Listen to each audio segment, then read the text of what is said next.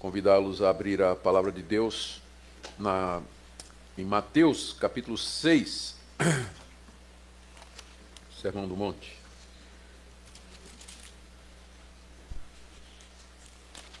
Apenas só para introdução, aquilo que Jesus falou, para que nós tivéssemos cuidado. Do verso 15 ao verso 23, Acautelai-vos dos falsos profetas, que se vos apresentam disfarçados em ovelhas, mas por dentro são lobos devoradores ou roubadores. Pelos seus frutos os conhecereis. Colhem-se porventura uvas dos espinhos ou figos dos abrolhos? Assim toda árvore boa produz bons frutos, porém a árvore má produz frutos maus. Não pode árvore boa produzir frutos maus, nem árvore má produzir frutos bons. Toda árvore que não produz bom fruto é cortada e lançada ao fogo. Assim, pois, pelos seus frutos os conhecereis. A palavra fruto aqui tem sido interpretado pelas pessoas como conduta, maneira de viver. Então, dizendo, e aí a, a implicação é que todo falso profeta ele é moralmente errado, ele está fazendo alguma coisa errada. Só que fruto aqui é, é bem mais do que conduta, é ensino também. Porque você vai encontrar muitos líderes de seitas e de religiões falsas que você não tem o que dizer da vida dele. O problema não está na conduta dele, mas no que ele ensina, no erro que ele ensina. Então, fruto aqui envolve não somente a vida, as ações, mas também o ensino daquelas pessoas. Continuando, verso 21. Nem todo que me diz Senhor, Senhor entrará no reino dos céus, mas aquele que faz a vontade de meu Pai que está nos céus. Muitos naquele dia hão de dizer-me: Senhor, Senhor, porventura não temos nós profetizado em teu nome, e em teu nome não expelimos demônios, e em teu nome não fizemos muitos milagres? Então lhes direi explicitamente: Nunca vos conheci, apartai-vos de mim, os que praticais a iniquidade. Aqui o Senhor Jesus disse que ah, o fazer sinais e prodígios, profetizar no nome dele, expelir demônios e fazer milagres, isso não são provas ou marcas inquestionáveis de que alguém realmente é de Deus, porque falsos profetas podem fazer essas coisas. E no dia do juízo, Jesus vai dizer para eles: Note que quando essas pessoas argumentaram, mas no teu nome nós fizemos todas essas maravilhas, a resposta, Jesus não questionou que eles tivessem feito, mas apenas disse: Eu não conheço vocês, vocês que praticam a iniquidade, se apartem de mim. Então, é, com base nessas palavras de Jesus, é que nós é, teremos essa semana essa série a respeito, fazendo um contraste entre o que nós entendemos é o cristianismo bíblico e algumas religiões. E hoje eu quero começar com a Igreja Universal do Reino de Deus. Já dizendo que nosso objetivo não é ofender ninguém, eu nem perguntei se tem alguém aqui da Universal, ou se tem parentes na Universal, ou se veio da Universal. Meu alvo não é ofender ninguém, mas simplesmente fazer uma análise comparativa. E no final, dependendo do tempo, nós vamos dar oportunidade para perguntas. Muito bem. Quem fundou a Igreja Universal como é bem sabido, foi o carioca Edir Macedo Bezerra. E ele nasceu em 54, mesmo ano que eu nasci. Então ele e eu temos 64 anos. Ele era, o pai dele era comerciante, a sua mãe era senhora dona de casa, ambos eram católicos praticantes. E Edir se converteu e numa casa, numa igreja chamada Casa da Bênção e aos 21 anos de idade, ele foi consagrado obreiro nessa, nessa igreja pelo missionário Cecílio Fernandes. Dois anos depois, em 1977, o Edir Macedo, juntamente com Carlos Rodrigues e R.R. Soares, eles saíram da Casa da Bênção e fundaram a Igreja Universal do Reino de Deus. Isso foi em 1977. Portanto, a Igreja Universal está completando 40 anos esse ano. Ah, o, o 41. E depois de um tempo, o R.R. Soares brigou com Edir Macedo. Então ele saiu e fundou a Igreja Internacional da Graça de Deus em 1980. Depois dessa briga com Edir Macedo. E em 98, o R.R. Soares expulsou um obreiro chamado Valdomiro Santiago que saiu e fundou a Igreja Mundial do Poder de Deus. Isso foi em 1998. E de lá, um cara chamado Agenor Duque brigou com Valdomiro Santiago, saiu e fundou a Igreja Apostólica Plenitude do Trono de Deus. Então vocês veem por que, é que eu escolhi a Igreja Universal, porque ela é a mãe de todas estas outras igrejas neopentecostais, apostólicas que nós temos hoje no Brasil. Tudo começa com Edir Macedo. Eu mencionei que ele é carioca, mas não quero não é ofender ninguém com isso aí, certo? Por favor. Sei que tem. então essa é a origem da Igreja Universal. A Igreja Universal ela cresceu muito, muito rapidamente, levantou muitas polêmicas, inclusive na mídia secular. Ah, foi capa de Veja várias vezes, Jornal Nacional, ah, por conta de escândalos financeiros, práticas ministeriais, liturgia controvertida e assim por diante. E a Igreja Universal, desde cedo, investiu muito pesado na mídia. O Edir Macedo, comerciante muito esperto, ele percebeu que a mídia era o caminho a, a ser usado. E ele é, dentro do, do chamado meio evangélico, o primeiro que investiu pesadamente na questão da, da, da mídia eh, social. Aliás, primeiro no rádio, televisão e depois nas mídias sociais. Ah, hoje, para você ter uma ideia, a Igreja Mundial é proprietária da Rede Record e da Rede Mulher de Televisão, mais de 40 emissoras de rádio, além de dezenas de empresas e empreendimentos dos variados tipos. Recentemente, a fortuna eh, pessoal do Edir Macedo foi avaliada em 2 bilhões de dólares. Segundo o censo de BGE, de, mil, de 2010, portanto está defasado, mas é a última informação que nós temos, a IURD tinha perto de 2 milhões de membros. Ela já tinha sido maior, mas por conta dos escândalos, dessas divisões que eu falei, tudo, ela vem, ela diminuiu um pouco de número. Segundo alguns, ela vem perdendo alguns, vem perdendo é, é, membros. Isso aí a, a comprovar. Ah, ela conta com dezenas de vereadores e deputados e senadores estaduais espalhados pelo país. Também Edir Macedo entendeu que envolver-se na política seria bom para a, a igreja dele. Então, ele tem, de fato, a, a Igreja Universal tem dado apoio a muitos desses candidatos. Para vocês terem uma ideia, a Dilma esteve na inauguração do Templo de Salomão, algum tempo atrás, vou falar sobre o templo, né? Algum tempo atrás, lá em São Paulo. Então, esse é um pouco da história da Igreja Universal do Reino de Deus. Nós vamos ver agora uh, fazer uma análise crítica de algumas doutrinas e práticas da igreja. Vou, em primeiro lugar, destacar os pontos em comum que a Igreja Universal tem com as chamadas igrejas cristãs e evangélicas. Se você entrar no site da Igreja Universal ou ler algumas das suas publicações, você vai ver que a Igreja Universal declara acreditar na Trindade, na divindade e na humanidade de Jesus Cristo, no céu, no inferno, no julgamento final, declara que a Bíblia é a palavra única e inerrante de Deus, crê na arrecadação de dízimos e ofertas, na realidade do pecado, na necessidade da salvação, na ressurreição dos mortos, na vida eterna e na segunda vinda de Cristo.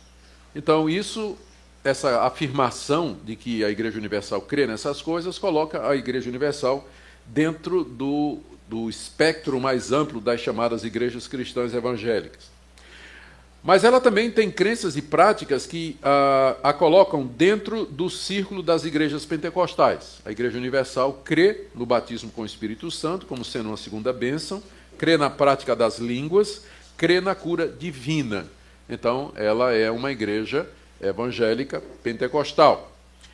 E, entretanto, ela tem práticas que a colocam, na verdade, como uma igreja neopentecostal. Neopentecostalismo é um movimento que surgiu de dentro do pentecostalismo e que gira em torno da teologia da prosperidade, a ênfase na prosperidade material como sinal da bênção de Deus, nos ministérios de libertação das pessoas oprimidas por demônios e na utilização de objetos ungidos nos cultos como sendo meio de bênção ah, para a vida dessas pessoas. Então, isso faz com que a Igreja Universal ela seja qualificada como sendo uma igreja neopentecostal.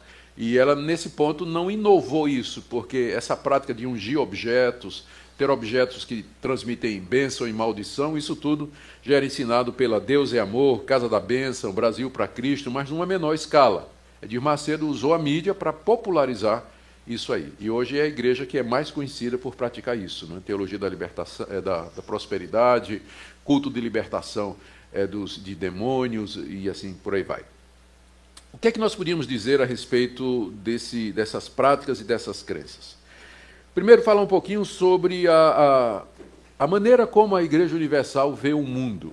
Né? Eu quero dizer para vocês que é, esses estudos eles foram feitos, eu, eu há cerca de uns 15 anos atrás, a Igreja Presbiteriana do Brasil determinou que um grupo de estudiosos e pastores fizesse uma análise do pensamento da Igreja Universal. E eu fui o relator dessa, dessa comissão. Durante meses eu me debrucei sobre os livros de Edir Macedo. Na época eu li tudo o que Edir Macedo tinha publicado. Assisti vídeos, ouvi programas de rádio.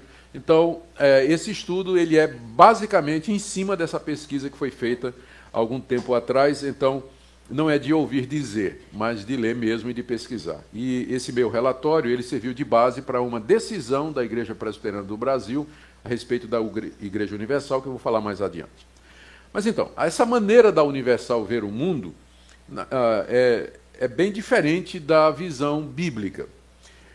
Do ponto de vista da Igreja Universal, o mundo está cheio de demônios e de anjos maus que procuram achar as mínimas brechas para se apossar da vida das pessoas, tanto de crentes como de descrentes. É de Macedo, por exemplo, ele atribui a destruição dos lares, do casamento, a prostituição, o homossexualismo, o desemprego, enfermidades como epilepsia, AIDS e feridas insicatrizáveis, ele diz que tudo isso é atividade de demônios, que os demônios atuam fazendo exatamente isso. Bom, o ensino bíblico é claro, não é? nós sabemos que, de fato, Satanás ronda os crentes e as pessoas como um leão faminto, e que seus demônios procuram sempre que possível nos assaltar, nos tentar, nos afligir, nos levar ao pecado. Mas, biblicamente falando, seria errado dizer que os espíritos malignos são a explicação para todo o mal que existe no mundo, que é o que a Igreja Universal faz. Todo mal é do maligno para eles. Tudo que é de errado é causado pela ação de algum demônio. O que a gente entende que a Bíblia ensina e que é a verdade é que aviões podem cair, furacões podem destruir, pessoas podem ficar doentes, tomar decisões erradas em sua vida, estragar seus próprios casamentos, ah, sem que necessariamente haja um demônio por detrás disso. Porque nós vivemos num mundo caído, que geme e suporta dores debaixo do cativeiro da corrupção por causa do pecado do ser humano. Isso está lá em Romanos, capítulo 8, do verso 18 ao verso 25. O apóstolo Paulo fala dos males que há nesse mundo e ele diz que estes males eles são resultado do pecado humano. Com isso nós queremos dizer que da perspectiva bíblica, existe mal suficiente no coração humano para fazer toda essa desgraça que a gente é, conhece, sem precisar de demônios para isso. Os demônios não são os únicos responsáveis pelos males e desgraças e tristezas que existem no mundo. As próprias pessoas são, por conta das decisões erradas, das escolhas equivocadas que elas fazem, da maldade dos seus corações e assim por diante. Além disso, a Bíblia também diz que o próprio Deus, ele intervém na existência humana em julgamento. E que ele, às vezes, é o próprio Deus que traz o desastre, traz o sofrimento e a dor com o objetivo de levar as pessoas ao arrependimento. É o próprio Deus que faz isso. Quantas vezes na Bíblia nós encontramos isso aí? Por exemplo, eu vou citar aqui rapidamente, Jeremias capítulo 3, verso 5 entre muitas outras passagens, eu nem me lembro direito porque é que eu escolhi essas aqui, mas está aqui. Jeremias 3, 5, ele fala.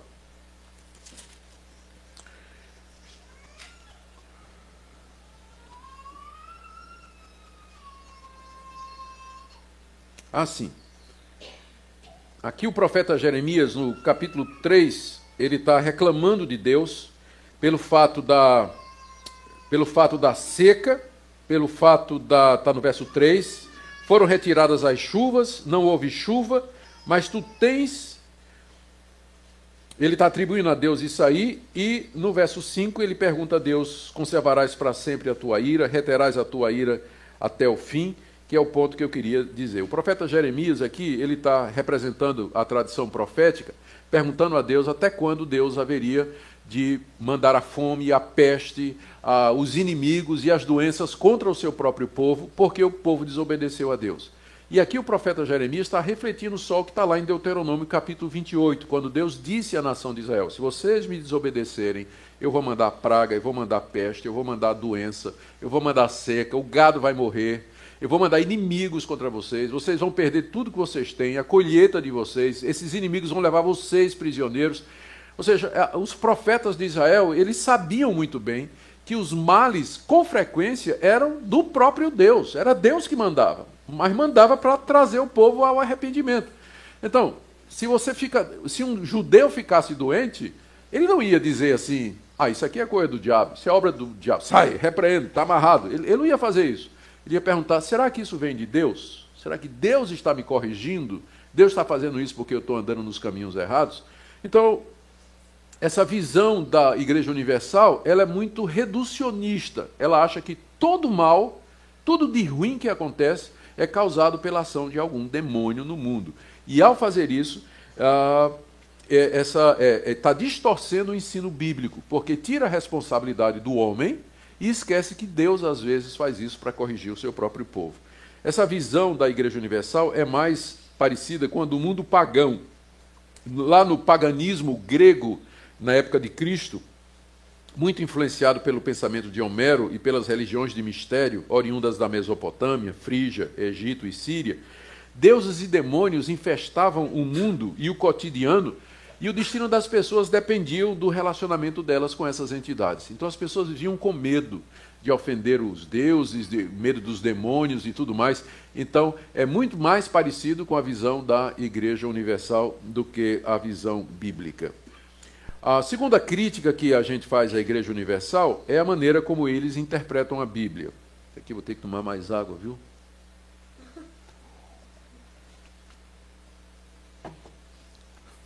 Essas crenças e práticas defendidas pela Igreja Universal, elas são apoiadas pelos seus líderes, missionários, pastores, por um sistema de interpretação da Bíblia extremamente deficiente. Ah, algumas características desse sistema de interpretação. Primeiro, a transposição das experiências religiosas dos personagens bíblicos para os dias atuais. Ah, se, se Abraão teve um chamado de Deus para largar sua terra, sua parentela e receber uma promessa, significa que você pode receber a mesma coisa. Então, o Deus de Abraão, mesmo Deus seu. Deus pode aparecer a você e você pode ter a mesma experiência de Abraão. Deus lhe fazer promessas de que vai lhe dar vitória, vai lhe dar bênçãos e tudo mais. Então, eles pegam a Bíblia como se fosse uma coleção de experiências religiosas que Deus pode fazer no dia de hoje. E se esquece de que há muita coisa na Bíblia que tinha um propósito histórico definido. O chamado de Abraão é único. Quem mais Deus chamou e prometeu, na tua descendência serão benditas todas as nações da terra, por exemplo? A experiência de Abraão foi única, Deus só fez uma vez. Só tem um homem que Deus chamou e com quem fez uma aliança, prometendo dar a ele uma terra, e daquela terra sairia um povo de onde viria o Messias, o Salvador do mundo. Vocês acham que Deus fez isso com outras pessoas? Ou que Deus faz isso hoje com outras pessoas? É claro que não. Então a Bíblia não é uma coleção de experiências religiosas que você pode dizer a Deus: Eu quero sentir isso ou experimentar isso no dia de hoje. Você tem que ler a Bíblia no seu contexto histórico, no momento da história. A Bíblia registra os atos salvadores de Deus e alguns desses atos eles são irrepetíveis, eles não se repetem. Deus chamou a nação de Israel de tantas outras nações e disse: Vocês são o meu povo. Com que outra nação Deus fez a mesma coisa? Depois de Israel? Mais nenhuma. Então, há atos de Deus que não se repetem, que foram feitos num determinado momento para construir a história da redenção, mas não para a Igreja Universal. Por exemplo, a, eles acham que, da mesma forma que Deus fez uma aliança com Noé, nós podemos fazer também uma aliança é, com Deus. Assim como Josué cercou as muralhas de Jericó e, ao som das trombetas, essas muralhas caíram, Assim nós podemos cercar as muralhas das dificuldades e problemas e derrubar em nome de Jesus. Tem vídeos na internet é, de gente é, da Universal, na verdade, tem até do, do, do, é, do Agenoduque, o pessoal usando uma trombeta de plástico cercando uma muralha de isopor e aí derrubando com os pés, não é? Para refletir, dramatizar e achar que com aquilo Deus está derrubando, cercando e derrubando todos os seus problemas. A vara que Moisés usou, tem até uma história interessante, um cidadão que foi para uma dessas reuniões e lá ele comprou o cajado de Moisés, que é pago, né? Comprou o cajado de Moisés. O que foi dito a ele é o seguinte: aonde você tocar com o cajado de Moisés, Deus vai lhe dar aquilo que você tocou. Ele saiu de lá satisfeito, saiu da igreja, do outro lado estava estacionado um carro do ano, ele chegou lá e deu uma cajadada no carro, o alarme explodiu, era do delegado de polícia, o cara foi preso com vara e tudo. Né? Então, é esse tipo de coisa que é, é, é feito, né? querendo imitar, transpor para os dias de hoje aquelas experiências que você encontra na Bíblia. O cajado de Jacó, os aventais de Paulo, né? tudo Paulo teve uma época né, lá em Atos, creio que é 19, Paulo em Éfeso, ah, que diz lá que as roupas de Paulo eram usadas para expelir demônios e curar doentes. Então, eles dizem, o Valdomiro Santiago usa um lenço né, cujo suor é, supostamente aquele lenço tem poderes miraculosos e tudo mais. Então eles transpõem as experiências e os relatos bíblicos como sendo alguma coisa para hoje, esquecendo de ler a Bíblia no contexto e dentro do, da visão da história da redenção.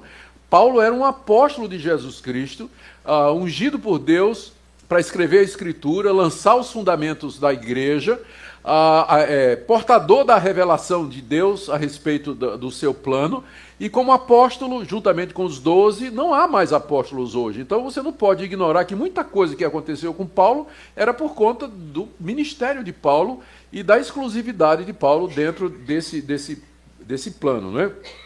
Assim como Salomão, estou dando exemplos aqui, assim como Salomão construiu um templo para ser local da habitação de Deus, é de Macedo construir uma réplica desse templo templo em São Paulo. E lá tem levita, sacerdote, ele se apresenta como sumo sacerdote ou patriarca também. O que é que está de errado com esse tipo de interpretação da Bíblia? É que esquece, como eu disse, que Deus realizou muitos desses atos de uma vez para sempre, para nos ensinar uma lição, o princípio. Esses atos de Deus, alguns dos quais eu mencionei aqui, eles apontam para Cristo e para o Evangelho. Eram tipos, eram figuras que se concretizaram em Jesus Cristo. A, a fé, ela não depende desses objetos, das imagens e de símbolos, mas, segundo Paulo diz em Romanos 10, a fé, a fé vem pelo ouvir a palavra de Deus. Então, essa é uma segunda crítica que nós queremos oferecer a hermenêutica, né, a, a interpretação da Igreja Universal. A, terceira, o terceiro ponto da minha análise é com relação à, à doutrina da salvação. De acordo com a Igreja Universal, como é que as pessoas são salvas? Como é que elas adquirem a salvação? A Igreja Universal, ela crê na, ela é, ela crê na chamada doutrina da graça preveniente. Deixa eu explicar isso aí. Ela acredita que existe uma capacidade inerente ou latente no coração das pessoas para crer na mensagem do Evangelho, de forma que a pessoa não precisa ser regenerada, tocada ou iluminada por Deus, porque todo mundo tem o poder de decidir se ele quer crer ou não, tem o poder de aceitar ou rejeitar o Evangelho. Então isso faz parte de cada pessoa, é o que ele, ele acredita. Por exemplo, eu vou ler aqui o que disse Edir Macedo. Em todos os seres humanos, quer religiosos ou não, existe no mais profundo de suas almas uma pequena chama de fé, a qual, focalizada no Deus vivo, certamente fará fluir uma vida sadia sobre todos os aspectos. Essa pequena chama de fé é colocada pelo próprio Espírito Santo. Então, o que ele diz é que cada pessoa tem essa chama da fé dentro do seu próprio coração e que já foi colocada pelo Espírito Santo. Então, compete à pessoa dirigir aquela fé para Deus ou não. Então, cada um pode crer, qualquer pessoa pode crer. Se quiser crer, ela pode. Então, ela pode querer que, crer e tem o poder de crer. Cada pessoa individualmente. O que a gente pode fazer é só colocar diante da pessoa a verdade e dizer: ó, Jesus Cristo é o Salvador, na esperança que aquela pessoa, por si mesma, ela dirija a sua fé para aquilo ali.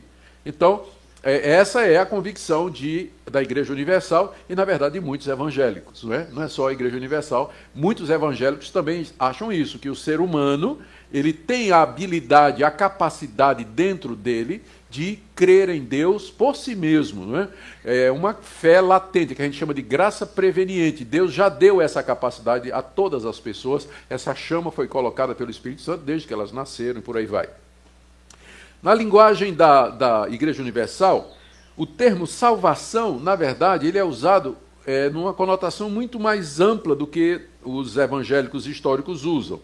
Salvação na universal significa libertação de drogas, libertação dos problemas, libertação das doenças e da opressão causada pelos demônios. Há uma associação muito grande da salvação com libertação desses problemas. Ah, eu me lembro uma vez que estava ouvindo um programa da Universal e tinha um obreiro entrevistando as pessoas. E chegava para. A pessoa era convidada a vir à frente, dava o microfone e dizia: irmão ou irmã, conta a bênção, né? Aí a pessoa dizia: olha, pastor, eu fui salva da, da, da minha doença, eu estava doente muitos anos, perdi, gastei todo o meu dinheiro com os médicos, aí eu fiz a campanha dos sete passos de Jericó, da libertação das muralhas de Jericó, e eu fui liberta dessa, oh, glória a Deus, tá. E você, irmã, conta a benção. E a pessoa, olha, pastor, meu casamento estava destruído, meu marido me largou, eu fiquei é, pó e na cinza, não tinha nada. Aí eu fiz aquela campanha, não é? Fiz sacrifícios e tudo, e Deus realmente restituiu meu casamento, meu marido voltou, tá tudo. Que benção, irmão, graças a Deus. E aí me lembro ter visto uma velhinha, não, o obreiro chamou a velhinha e disse: Conta a benção, minha, minha irmã. Disse, pastor, Cristo perdoou meus pecados. Eu entendi, pastor. Ele morreu para me salvar dos meus pecados. Aí o obreiro, oh, que coisa boa, minha irmã, graças a Deus. Mas agora conta a benção. Conta a benção, minha irmã.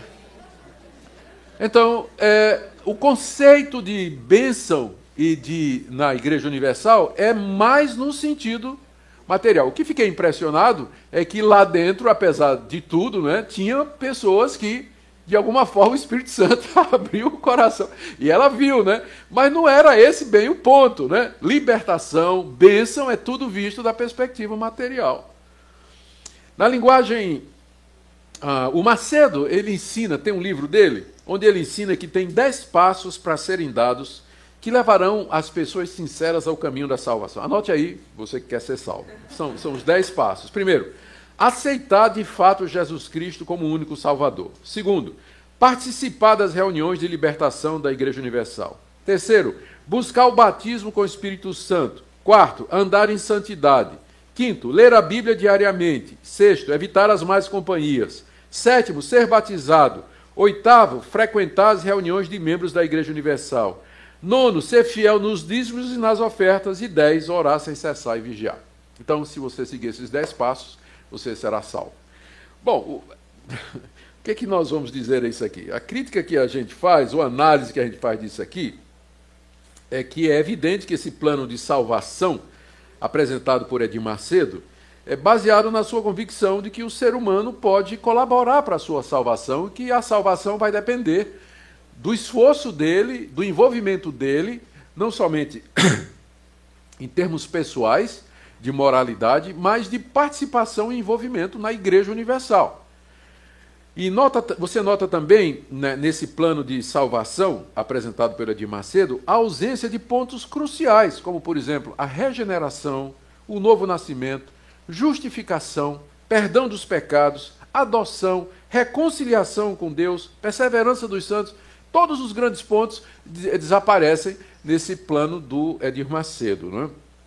Ele também ah, diz que a salvação pode ser perdida. É o que ele diz aqui. É, isso aqui eu tirei do site da IURD no dia 26 de janeiro de 2016. Ele disse assim: a salvação precisa ser constantemente cultivada para ser mantida. Infelizmente, há pessoas que não tomam os devidos cuidados para mantê-la, e a consequência disso é a morte espiritual. Ou seja, uma pessoa pode estar salva, mas se ela não cuidar, ela vai morrer espiritualmente, ela vai perder essa salvação. O que, é que nós podemos dizer a isso aqui? Da perspectiva bíblica, o erro maior dessa visão de salvação da Igreja Universal é não levar em conta o que a Bíblia diz a respeito do efeito do pecado no coração humano. Dezenas e dezenas de passagens na Bíblia se referem ao homem depois da queda como estando morto em suas ofensas e delitos, estando cego estando surdo para Deus, um coração rebelde e enganoso, anda em trevas, é desobediente, o homem natural não entende as coisas do Espírito de Deus, a inclinação da carne é contra Deus e desobediência para Deus.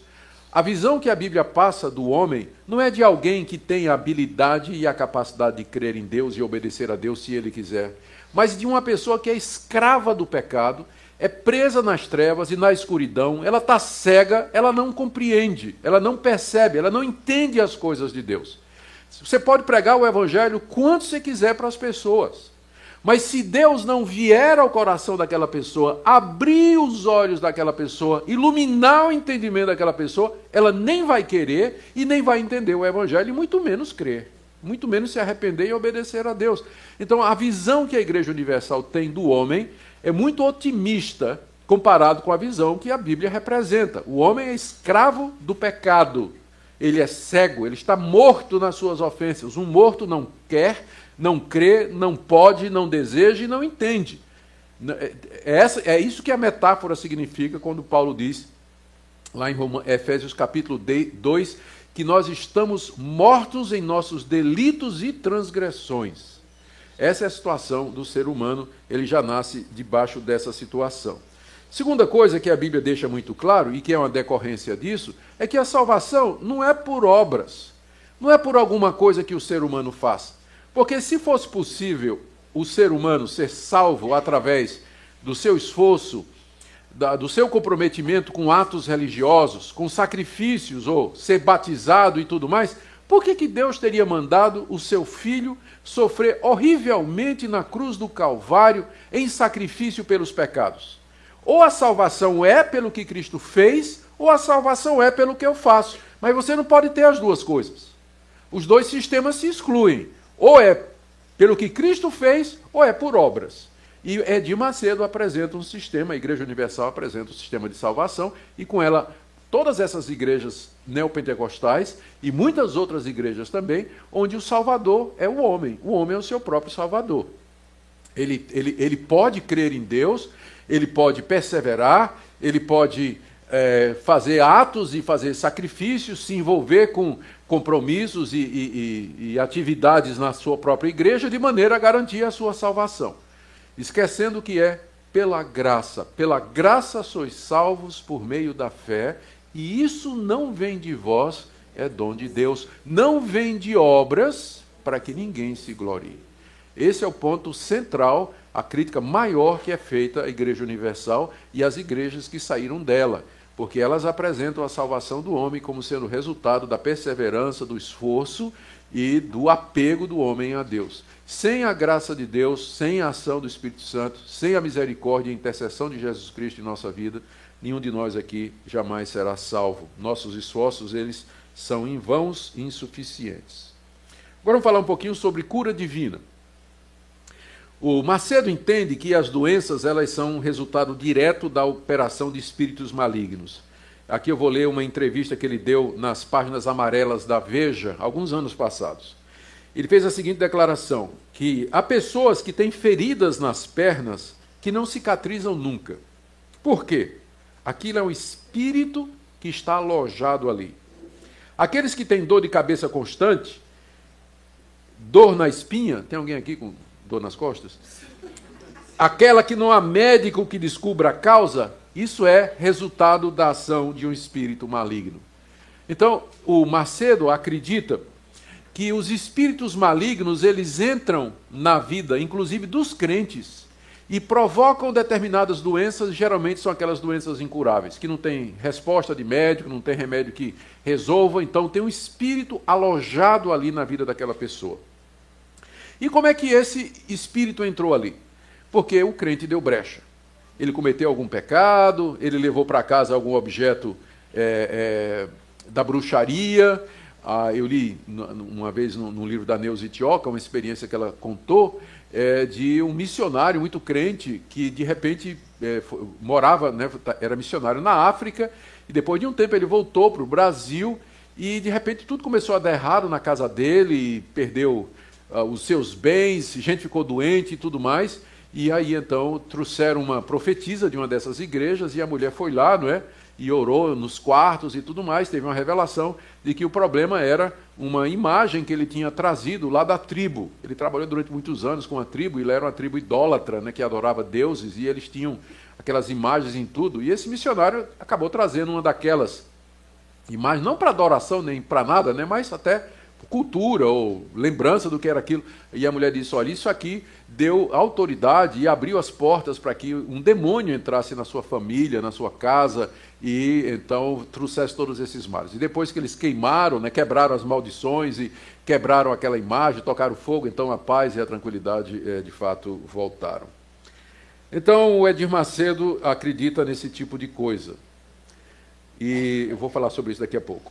Ele vê a cura divina como sendo alguma coisa inerente nas feridas de Jesus e que é um direito de todo crente receber. Ele diz aqui, olha, a cura divina é um direito adquirido através de Jesus Cristo, não é uma questão de fé, mas simplesmente de aceitação por parte do doente do sacrifício realizado pelo Senhor na cruz do Calvário. Isto é, e aí ele cita Isaías 53:5, pelas suas pisaduras nós fomos sarados. Então, de fato, o profeta Isaías diz lá no capítulo 53 da sua profecia que pelas feridas de Cristo nós fomos é, sarados e curados das nossas próprias doenças e das nossas próprias feridas. O que é que a gente pode responder a isso aí? Primeiro, o que é que o profeta Isaías, e na verdade Mateus, se você quiser abrir comigo aqui, é importante essa passagem, Mateus capítulo 8, que é muito citada por Edir Macedo e por outros que defendem a cura divina como um direito do crente. Mateus 8, 16 em diante. Chegada a tarde, trouxeram para Jesus muitos endemoniados, e ele meramente com sua palavra expeliu os espíritos e curou todos os que estavam doentes. Para que se cumprisse o que fora dito pelo profeta Jeremias, Isaías. Ele mesmo tomou as nossas enfermidades e carregou com as nossas doenças. Então, o profeta, é, Mateus, ele pega a profecia de, de Isaías e diz que, ao curar os doentes, Jesus estava cumprindo aquilo que Isaías tinha dito, que o Messias levaria sobre si as nossas doenças. Não só os nossos pecados, mas as nossas doenças também. Então, com base nisso, Edir Macedo diz o seguinte: da mesma forma que você tem o direito de pedir perdão a Deus, e Deus lhe dá o perdão, você pode pedir a cura das suas doenças porque tanto os seus pecados quanto as suas doenças foram levadas por Cristo na cruz. Qual a resposta que nós damos para isso? A resposta, mais uma vez, é que essa interpretação é muito simplista, ela é reducionista. Cristo levou os meus pecados na cruz, mas isso significa que eu não tenho mais pecado? Isso significa que eu, na hora que me converti, o pecado saiu de mim e que eu nunca mais vou cometer algum pecado? Não significa que Cristo de fato vai tirar todos os meus pecados na ressurreição dos mortos. Depois que eu morrer e que houver ressurreição dos mortos, eu vou ressuscitar num corpo perfeito, onde não há pecado. Como Paulo diz, na ressurreição nós seremos iguais a Cristo, com aquele corpo glorioso, imortal e sem pecado. A mesma coisa nas doenças. O fato de que Cristo levou as nossas doenças na cruz significa que hoje, então, se eu crio em Cristo Jesus, que eu não vou mais ficar doente? Se você prestou atenção, o Edir Macedo usa óculos. E ele tem um defeito na mão. A mão dele tem um defeito na mão. Significa que eu não vou ficar mais doente e que, portanto, não vou morrer? Porque qual é a causa maior de mortes hoje? Doença, não é? Tem algum imortal dentro dessas igrejas? Alguém que já viveu 200 anos, 300 anos? Não tem. Até porque essas igrejas surgiram apenas há 100 anos atrás, mais ou menos, né? Alguma coisa assim. Então, o que significa é que Cristo levou nossos pecados e nossas doenças, mas a aplicação disso será no fim da história. Quando Cristo vier em glória, que ressuscitar o seu povo, então meu corpo não somente não terá pecado, como não terá doença nenhuma. E na eternidade não vai ter doença e não vai ter pecado por conta daquilo que Cristo fez na cruz.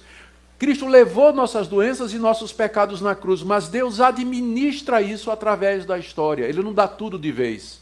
Ele me perdoa da culpa do pecado, e se eu orar e ele quiser, ele pode me salvar das minhas doenças hoje, mas não significa que ele vai me livrar de todas as doenças e que eu tenho o direito de que ele me cure toda vez que eu peço que esse é o problema da Igreja Universal. Por isso que eles marcam a reunião de cura. Quarta dos milagres. Venha cá receber sua cura, porque eles acham que o crente tem direito a ser curado porque Cristo levou na cruz as doenças. Mais uma vez eu digo, isso é uma interpretação simplista da Bíblia. E o que é que acontece? O cara vai lá, reivindica a cura, não é? E não fica curado, E aí, o que é que eles vão dizer para ele? Você não teve fé. Não é que a pessoa não teve fé, a pessoa creu, a pessoa pediu. Mas só que ela pediu uma coisa que Deus nunca prometeu, que sempre haveria de curar as nossas doenças. E quando vem a decepção, aí larga a igreja, acha que Deus é mau ou que Deus não existe. Por isso que tem tanto desigrejado hoje. É gente que ficou decepcionada com essas promessas que foram feitas nessas igrejas e que nunca aconteceram. E as pessoas, em vez de perceber que foram enganadas por um falso profeta, acham que o problema é de Deus ou que o problema é a fé que eles não têm, trazendo desilusão e um grande problema para a igreja evangélica. Outra coisa, nem toda doença é causada por demônio, não. Se você é, comer demais, não precisa de um demônio para né, a barriga chegar primeiro e você chegar depois. Não precisa de um demônio para isso. Se você, é, se você não dorme o suficiente, se você trabalha e não cuida do seu corpo, você vai ter problema. Não precisa Satanás para isso, não. Então, tem doenças que são resultado de hábitos errados nossos, escolhas erradas que nós, que nós fazemos. E aquelas outras que não são, elas não foram necessariamente causadas por, por um demônio. Tem pessoas que nascem, né, muita gente nasce com, é, com, com problemas, tanto fisicamente quanto emocionalmente e psicologicamente. E não foi necessariamente ah, um demônio, mas é o resultado da queda do pecado da raça humana. O pecado nos afetou e a nossa descendência. De maneira que os nossos filhos, eles nascem com defeito moral, eles já nascem inclinados para o mal, e com defeito físico, defeito psicológico, emocional. Já nasce com isso. Não precisa o diabo para isso. A Bíblia é muito clara quando fala sobre isso. Também Deus nem sempre quer curar. Nem sempre Deus quer curar. Paulo pediu para Deus tirar um espinho na carne. Três vezes pediu a Deus e a resposta de Deus foi, foi não. O profeta Eliseu diz lá no livro do, segundo livro dos reis, no ano em que o profeta Eliseu morreu da doença em que ele havia de morrer. Eliseu tinha curado, tinha ressuscitado o filho da, da, da mulher de Sarepa, tinha multiplicado pães, tinha feito levitar um machado. Se tinha um homem de fé no Antigo Testamento, era o profeta Eliseu, que era o sucessor de Elias, mas ele morreu doente. Paulo não conseguiu curar Timóteo, mandou que ele tomasse vinho com água, uma sangriazinha discreta ali, né, para não provocar os irmãos que não gostam de vinho. Então Paulo mandou é, é, Timóteo misturar um pouco de água com vinho por causa, veja só o que, que Paulo diz, do teu estômago e das tuas frequentes enfermidades. Timóteo, um homem de Deus, companheiro de Paulo, o grande apóstolo dos gentios, que curava a gente só com a roupa mas não curou Timóteo. Passou um remedinho caseiro, né? Muito bom para úlcera, inclusive, né? Passou um remedinho caseiro para resolver o problema de Timóteo. Então, é, é, é, nós, o resultado é que tem pessoas que ficam extremamente decepcionadas. Gente, crente endemoniado. A Igreja Universal acredita que um crente verdadeiro pode ficar endemoniado. Eu às vezes acho até que sim, vendo a reação de alguns crentes, por exemplo, jogando bola, né? Ou no, ou no trânsito, eu até posso concordar com isso. Mas. pois é. Ou então na política, né? Discutindo política, né? Então, eu quase que acredito que tem crente que fica endemoniado mesmo. Mas a, essa crença de que um crente verdadeiro pode ficar endemoniado, ela não é resultado de reflexão bíblica séria, mas de observações pessoais. Ó. O Macedo diz num livro dele: Literalmente, abre aspas. Esse capítulo, o título do livro é Crentes Endemoniados. O título do capítulo é Crentes Endemoniados. Ele diz assim: Esse capítulo não existiria se eu não tivesse visto constantemente pessoas de várias denominações evangélicas caírem endemoniadas como se fossem macumbeiras ao receber a oração da fé. Então, em que é que ele baseia a declaração dele de que crente fica endemoniado? É que nas reuniões da Universal, quando ele vai fazer a oração da fé, presbiteriano, batista, metodista e tudo mais, tudo cai, né? Como se tivesse, fosse macumbeiro e tivesse endemoniado. Então, essa é a explicação que ele dá. Né? Se a oração da fé é para expelir demônio e o presbiteriano cai na hora que você faz a oração da fé, qual é a conclusão? Estava endemoniado. Que estava endemoniado. E ele acredita nisso mesmo. Segundo ele, se o crente cair em pecado, ele pode ser possuído por um demônio. Bem, o que é que nós podemos dizer sobre isso? Bom, eu não, eu não sei explicar por que, que essas pessoas é, caem, né? Tem várias explicações. Tem o charlatanismo, né? gente que é paga para fazer isso. Tem, crente que, tem gente que nunca foi crente, né, de verdade, e tem todo esse aspecto psicológico, sem negar a possibilidade de possessão demoníaca real. Eu, eu creio que há possibilidade, sem dúvida, não só possibilidade, mas há casos de pessoas que ficaram de fato endemoniadas. Mas daí fazer essa generalização é ignorar o que diz a Bíblia a respeito desse assunto. Por exemplo, a Bíblia nos diz que o Senhor Jesus Cristo realizou uma obra completa por nós e que seu Espírito Santo habita no verdadeiro crente. E não tem como você pensar na possibilidade de uma pessoa que tem o Espírito Santo habitando nele ser ao mesmo tempo habitada por demônios. Neuza Tioca resolve esse problema no livro dela, dizendo assim que o Espírito Santo habita no nosso espírito, mas os demônios se alojam na nossa alma. Então, essa explicação só vale se você acreditar que o homem é corpo, alma e espírito. Mas grande parte dos evangélicos acha que, com razão, que espírito e alma é a mesma coisa é, é apenas a, a, o aspecto espiritual do homem, que a Bíblia às vezes chama de alma, às vezes chama de espírito. Então ela faz essa distinção para poder explicar, porque ela percebe que é um problema. Você, como é que você admite que uma pessoa que tem o Espírito Santo, ao mesmo tempo tem um demônio morando dentro dela? É? Então eles, eles fazem essa compartimentalização. Além do mais, faltam exemplos no Novo Testamento. Não tem nenhum exemplo no Novo Testamento de Jesus ou os apóstolos expulsando demônios de quem já era discípulo de Cristo. Nunca. Sempre a expulsão de demônio era de pagão, era de ímpio, de gente que não conhecia Jesus Cristo. Mas não há um único caso de um cristão tendo um demônio expelido no Novo Testamento. há várias passagens do Novo Testamento que dizem que um crente não pode ser possuído. Primeira de João, por exemplo, no final da primeira de João. O apóstolo João diz: Maior é o que está em nós do que aquele que está no mundo.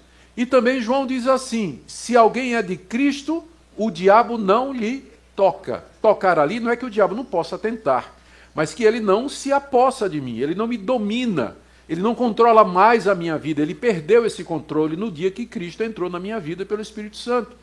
Então, esse tipo de ensino diminui a obra de Cristo, diminui a obra do Espírito Santo, diminui o poder de Deus e faz do diabo aquilo que ele não é. Dá ao diabo um cartaz, né, uma, um, uma posição que o diabo, na verdade, não tem.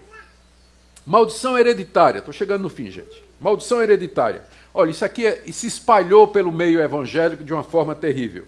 Olha o que é que diz Macedo sobre espíritos familiares. Ele diz que esses espíritos familiares acompanham as gerações de uma família, causando sempre o mesmo mal. Ele diz assim, ó, veja, por exemplo, fulano de tal é bêbado. Mas tinha um pai que era bêbado e um avô que era bêbado. E um bisavô que era bêbado. Então tem um espírito que maligno que acompanha a família, fazendo com que sempre tenha bêbado naquela família. Fulano é adúltero, mas o pai também era adúltero. E o avô também foi adúltero. E o bisavô também foi adúltero. Então, como é que explica isso? É porque tem um espírito familiar que acompanha aquela família, fazendo com que isso sempre aconteça ali. Fulano é divorciado. Mas veja, o pai também era, a, a, o avô também era, e assim por diante. Ele, aí ele faz, olha o que ele diz aqui.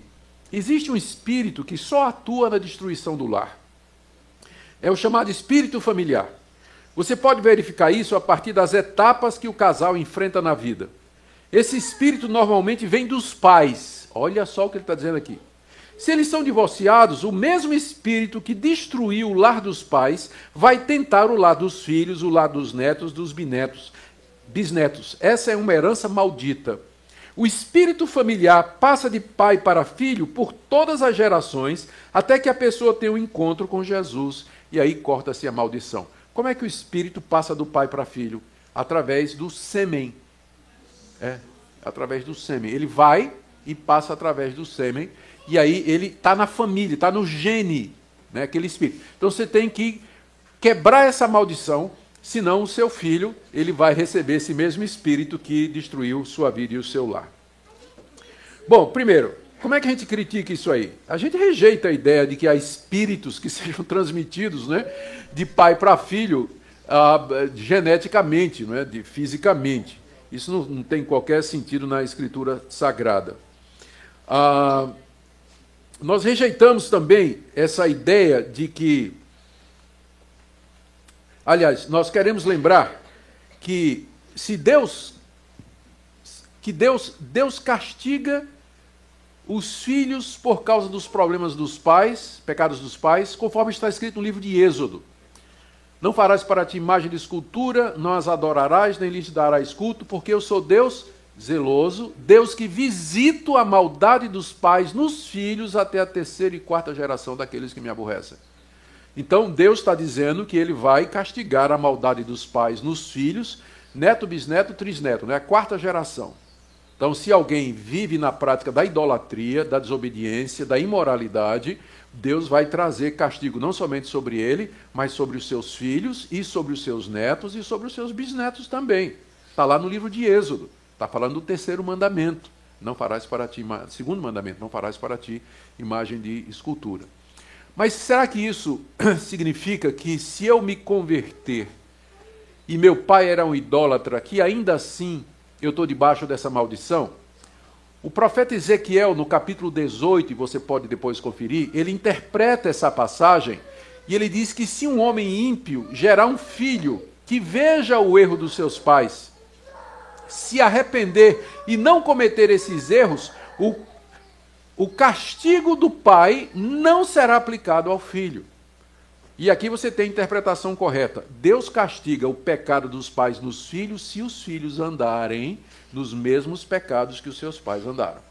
Então, se você seguir no caminho dos seus pais, seus pais foram rebeldes contra Deus, idólatras, imorais, se você andar no mesmo caminho, Deus vai fazer cair sobre você o castigo que era para o seu pai. Você vai receber também porque você está praticando a mesma coisa que seu pai fez.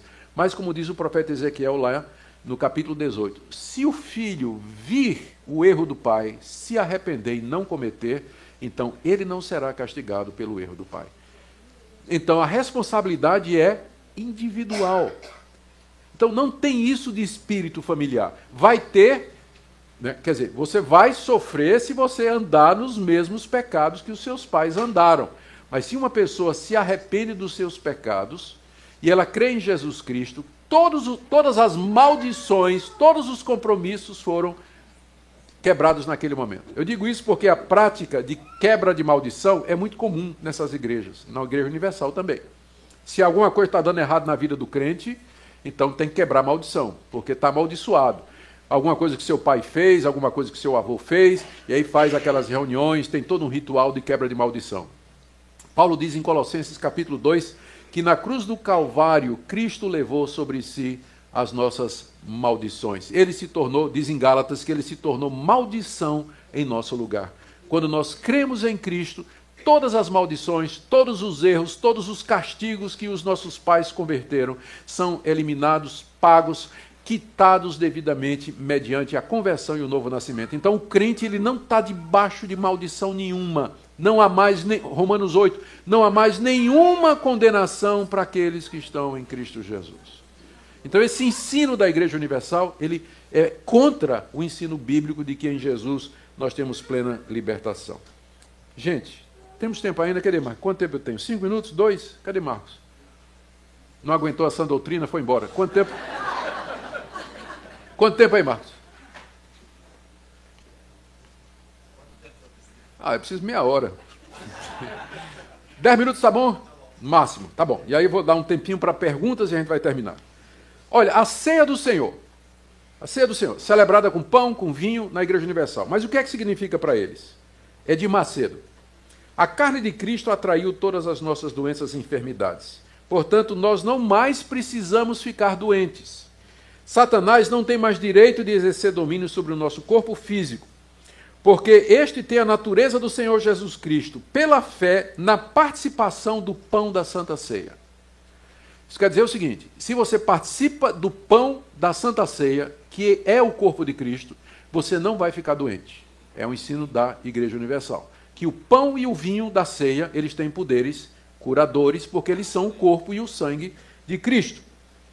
Ainda no mesmo capítulo, ele diz o seguinte: quando Jesus determinou que o pão abençoado e partido para os seus discípulos era o seu corpo, ele estava mostrando o real sentido da sua vida física.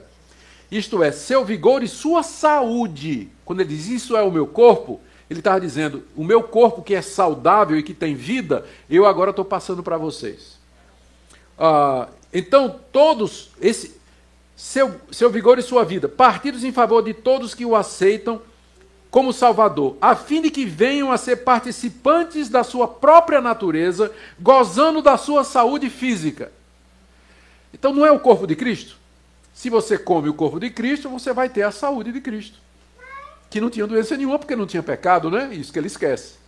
Isso que ele esquece. Então, ele transforma aquilo que é um símbolo espiritual da morte de Cristo na cruz por nós, como sendo um meio de cura e de saúde perpétua. Então, para você ser curado das suas doenças, você tem que participar da ceia do Senhor, porque você recebe a saúde de Cristo, ensina Edir Macedo.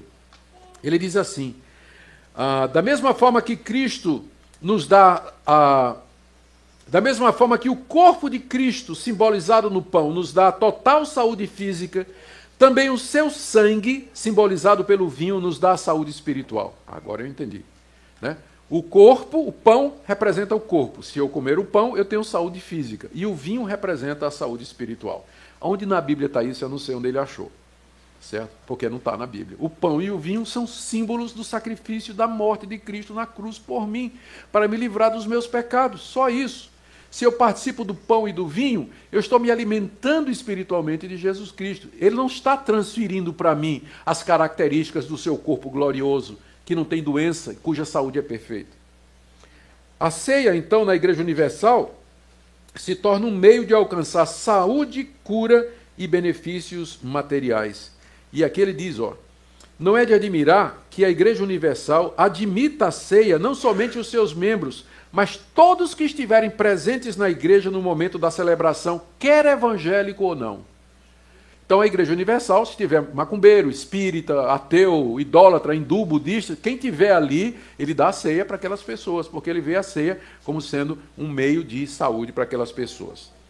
O batismo o batismo na Igreja Universal é considerado como sendo um meio pelo qual a perfeição cristã é levada até a pessoa.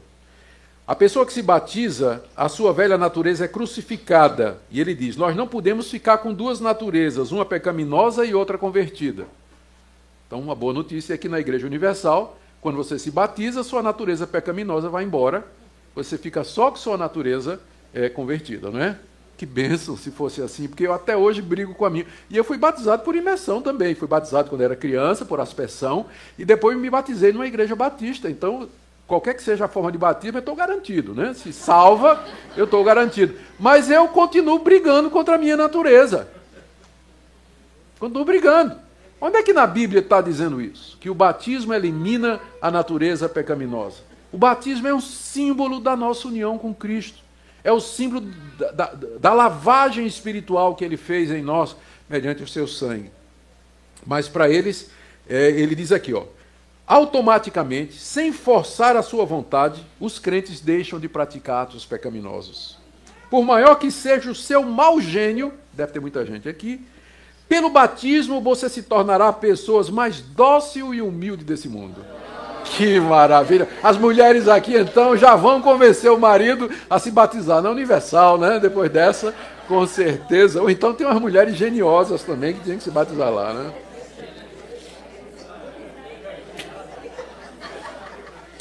Eu tirei isso aqui do site da Igreja Universal em janeiro de 2016. No batismo é sepultada a natureza humana, isto é, o pecado, e nasce uma nova pessoa disposta a realizar a vontade de Deus na terra. Bom, não preciso dizer mais nada. Dízimos e ofertas. Eita. É. Olha, pra, na Igreja Universal, dízimos e ofertas são tão sagrados quanto a palavra de Deus. Olha o que diz aqui no site da Igreja Universal. A Universal crê que os dízimos e ofertas são tão sagrados quanto a palavra de Deus. Os dízimos significam fidelidade, e as ofertas o amor do servo para com o seu senhor. Todos os que servem a Deus têm um direito a uma vida abundante, e é o que o Senhor Jesus afirma no livro de João. Em outras palavras, para a Igreja Universal, as bênçãos de Deus, quer materiais ou espirituais, são derramadas sobre o fiel em proporção ao tamanho da oferta dada. Macedo diz o seguinte: Eu ensino que quanto mais dinheiro alguém der, maior será a bênção recebida de Deus. De acordo com o tamanho da fé, a pessoa faz a oferta. Para que alguém alcance as riquezas de Deus, é preciso manifestar uma fé. Fé no Deus vivo é o melhor investimento que uma pessoa pode fazer na vida. E comentando o crescimento da Igreja Universal em 95, ele disse: Por que a Universal cresce? Porque está trazendo benefício para as pessoas. Caso contrário, a igreja desapareceria. As pessoas estão recebendo, está havendo uma troca com o Criador. Isso foi declaração dele em 1995. A Universal identifica a prosperidade financeira como sinal evidente da bênção de Deus sobre alguém. Bom, claro que Deus abençoa, mas isso não quer dizer que a bênção material é prova do favor de Deus. Tem muitos ímpios que são riquíssimos e muito crente fiel que vive uma vida sacrificada. O verdadeiro ofertante, ele não está interessado no que Deus possa lhe dar, mas ele está interessado em agradar a Deus e fazer outros felizes, em buscar, em praticar boas obras e fazer o bem. Macedo diz que o dízimo é a chave que abre os tesouros da graça de Deus. Olha aqui, ó. quando pagamos o dízimo, Deus fica na obrigação de cumprir a sua palavra, repreendendo os espíritos devoradores que desgraçam a vida do ser humano, atuando nas doenças, acidentes, vícios, degradação social. Quando somos fiéis nos dízimos, além de nos vermos livres desses sofrimentos, passamos a gozar toda a plenitude de Deus, tendo Deus ao nosso lado aqui na terra, abençoando todas as coisas. Ainda tinha para falar sobre objetos ungidos, né, que é muito comum. Olha só o que é, que é usado. A, a, a IURD, a Igreja Universal, usa elementos em seus cultos que são tirados das superstições populares dos cultos afro-brasileiros. Aqui eu fiz uma listinha. Sal grosso, para afastar maus espíritos. Rosa ungida, que é usada nos despachos e nas oferendas a Iemanjá. Água fluidificada, que é usada por credos espiritualistas a fim de trazer influência espiritual para o corpo humano, fitas e pulseiras, é, né, semelhante às fitas do Senhor do Bonfim, ramo de arruda, usado para afastar coisas mais, uma quantidade enorme de apetrechos que tem supostamente valor espiritual. Todas essas coisas são usadas na Igreja Universal: sal grosso, rosa ungida, água fluidificada, fita, pulseira, ramo de arruda. Tudo isso é usado na Igreja Universal. De onde é que vem isso? Vem da Umbanda e vem do Espiritismo, de todas essas religiões afro-brasileiras. Ah, aqui, algumas citações.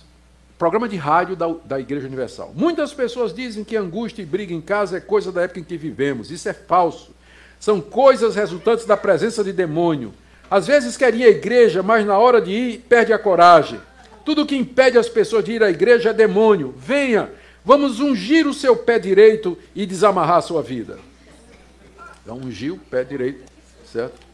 Para poder você poder ir para a igreja. Crente que não vai para a igreja tem que ungir o pé direito, tá? Outra, participe da campanha da Arruda contra os maus espíritos da última sexta-feira do mês. Temos a oração de descarrego com a Arruda. Uma oração forte, muito forte para a sua vida. Outra, venha receber o pão da cura, o pão da bênção, o pão do Espírito. Leve um pedaço de pão para um doente e ele vai ser curado. Outra, venha à Igreja Universal para receber uma fita para colocar no seu braço.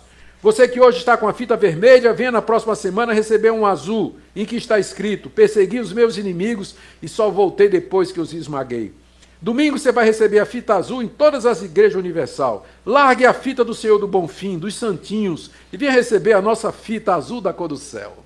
Que maravilha. Para não falar do uso de simpatia. Todo mundo sabe o que é simpatia, né? É usado no Espiritismo, eles usam também. Então, gente, aqui eu, eu vou parar porque já. Práticas judaicas, aqui o Templo de Salomão, não é?